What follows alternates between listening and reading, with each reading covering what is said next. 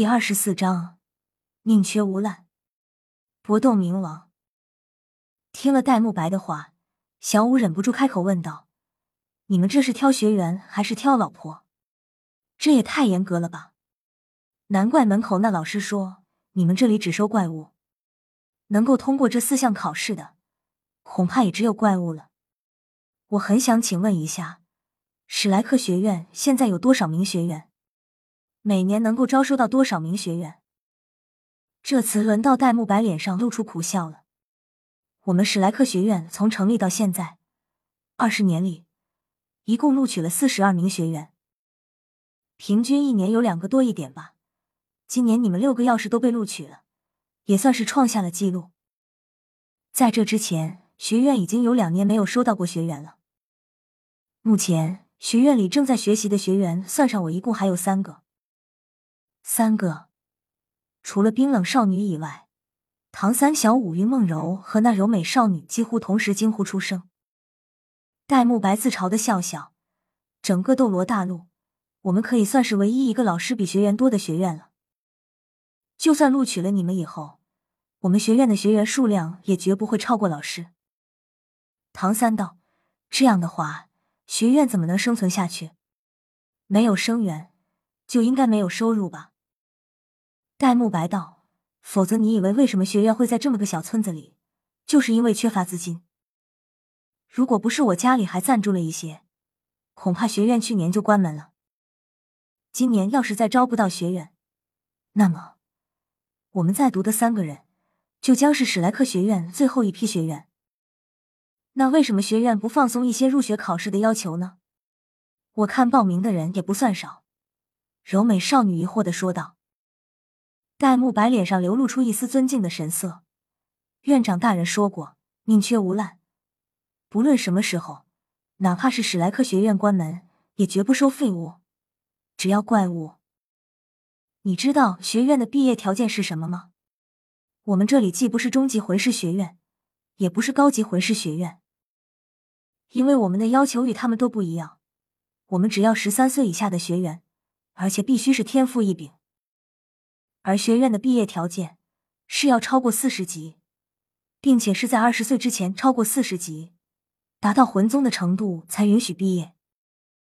学院一共录取过六十二名学员，但真正毕业的却只有十四个人。这十四个人离开学院之后，无一不成为了举世瞩目的人物。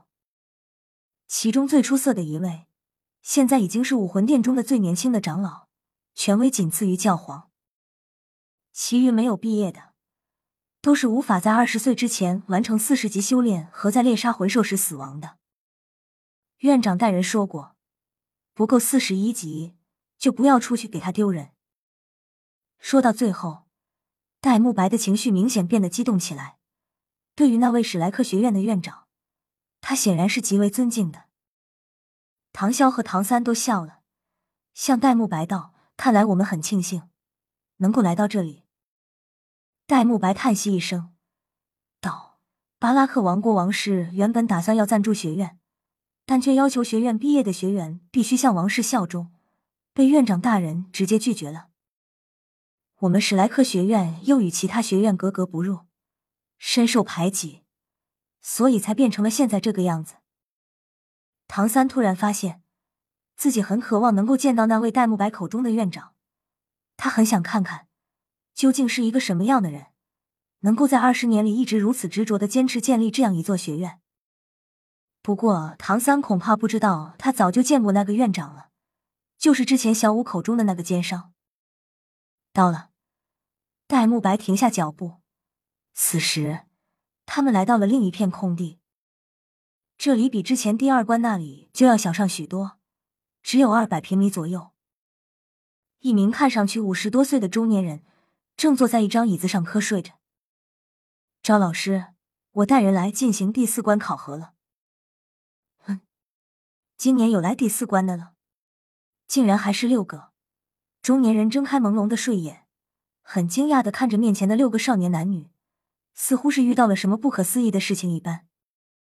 戴沐白道：“不但有他们六个来到第四关。”而且他们还都是免除了第二和第三关测试的。赵老师眼睛一亮，从椅子上站起来。他的身材不高，相貌很普通，但看上去却极为结实。比十二岁的唐潇还要高一些的身高，竟然给人以雄壮的感觉。宽阔的肩膀就像是城墙一样，外套根本无法掩盖住他那一身像是钢铁铸造一般的雄壮肌肉。脸上的表情虽然和气，但壮硕的身材无形中就会给人一种强烈的压迫力。六个都超过了二十五级，不错，不错。当赵老师的目光停在唐潇身上的时候。眼睛瞪得老大，嘴巴微张，想说啥却不知如何开口。见到赵老师这样，戴沐白上前解释道：“他叫唐潇，是唐三的哥哥，在这六个人中，就他最厉害，也是最妖孽的。因为他年仅十二岁就已经是魂尊了，魂力我和一样，三十七级。”戴沐白此话一落，那个柔美少女很惊讶、很震惊的看着唐潇。没想到他年纪轻轻，才十二岁就三十七级了，真的是怪物中的怪物。可可，看来今年的小怪物不少嘛。我这是最后一关，通过我的考验，你们就能正式成为史莱克学院中的一员。不过，我的考验可不是那么容易通过的。实战经验是每一名魂师实力必须要拥有的。我所考核的。就是你们在这方面的能力。赵老师故作镇定的看着唐潇等人说道，微笑着的目光从唐潇六人身上扫过，温和的看着六人。我叫赵无极，既然你们六个都是免测通过二三关的，那我就亲自陪你们玩玩吧。现在我给你们一炷香的时间，相互了解商讨。一炷香之后，测试开始。测试的内容。是你们六个人联手抵挡我的攻击一炷香时间，只要有一个人能够坚持到最后，都算你们过关。我希望你们明白，不要试图取巧，没有人能够用速度逃离这个范围的。同时，我也可以提醒你们，凭借一己之力也不可能挡住我的攻击，相互协调配合是你们唯一成功的机会。张老师，这不太好吧？戴沐白迟疑的说道：“赵无极瞪了他一眼，道：‘有什么不好的？院长不在，学院里我最大，我说好就是好。好了，我要点香了。你们时间不多，自己做准备吧。小白，你也可以把我的实力特点告诉他们，让他们有点准备。’说完这句话，也不知道他从什么地方摸出一根香来，手指在香头上一左。”竟然直接将香点燃，弹指之间，香已经插进了地面，并且没有丝毫颤抖。做完这些，赵无极重新坐回自己的椅子，闭上眼睛继续睡觉。唐潇六人倒没有因为这位赵老师提出的测试方法有什么特殊的感觉，反而是戴沐白一脸的凝重，向六人道：“你们过来一些。”六人围拢到他身边，戴沐白一脸严肃的道。这次我也帮不了你们了。没想到赵老师竟然要亲自出手。小五笑道：“这位赵老师不会也和门口那位老师一样，是一位魂帝级别的强者吧？”戴沐白不是。小五笑道：“那就不怕。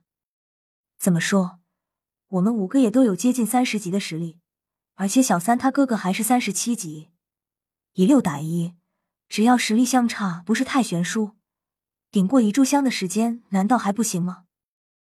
戴沐白看了他一眼，眼神有点像是在看白痴。如果你们以为赵老师的攻击是那么好抵挡的，那就大错特错了。不错，赵老师并不是六十级那一层的魂帝级魂师，他是七十六级魂圣，兽武魂，斩魂圣，是学院的副院长，综合实力仅次于院长大人。唐三四人的瞳孔几乎同时收缩了一下。七十六级，在他们的印象中，别说还不到三十级的他们，就算是面对万人大军，魂圣级别的魂师也能够纵横自如。不过，唐潇眼中战意迸发，因为他倒是想要见识一下这个所谓的不动明王到底有厉害。小五不敢置信的道：“他有七十六级，可他的年纪看上去比门口那位老师要小很多。戴沐白淡然道：“年龄从来都不能代表问题。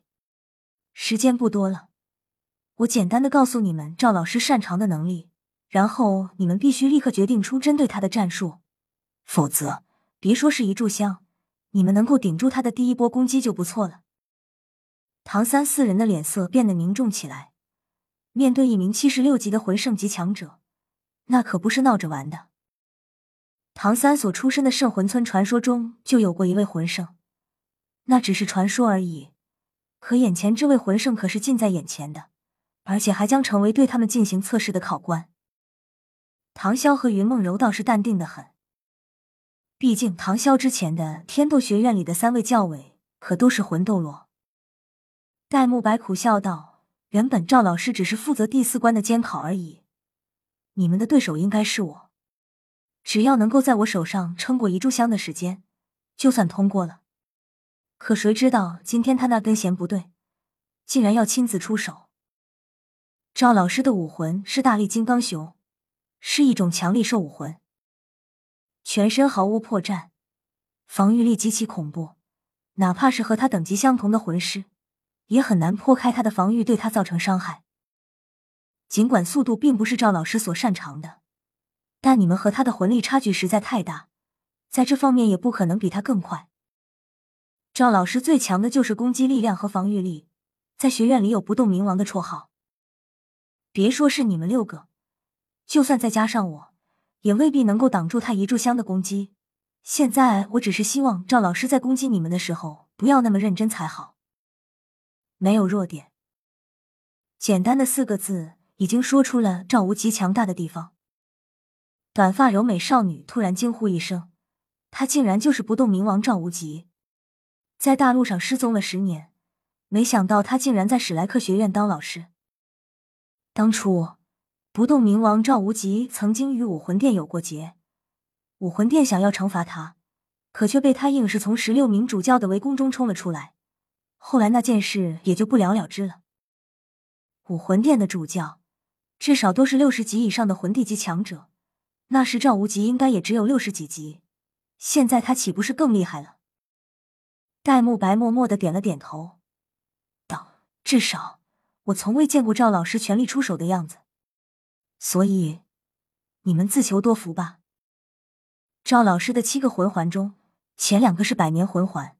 第三魂环和第四魂环是千年，后面三个魂环全部是万年，而且七个魂环附加的都是攻击和防御，你们应该能够想象到它的恐怖。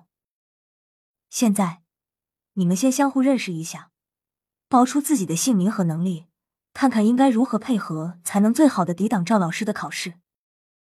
唐三第一个开口：“我叫唐三，器武魂蓝银草。”二十九级控制系战魂师，小五看唐三说话了。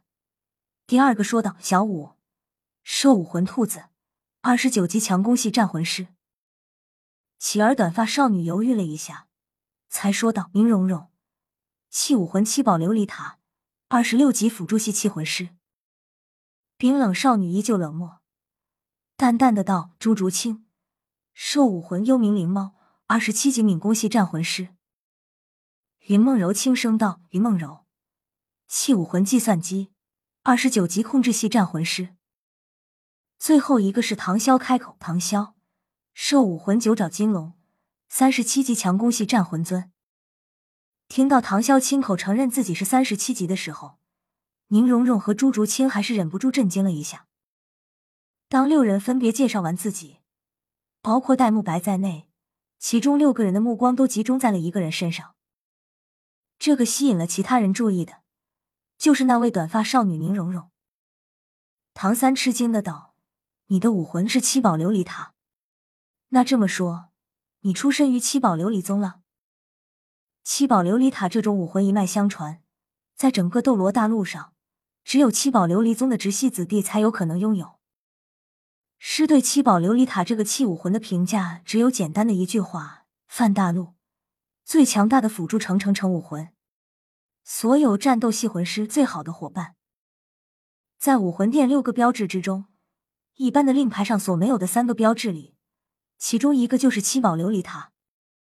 可见这个宗门在武魂界的威名有多大了。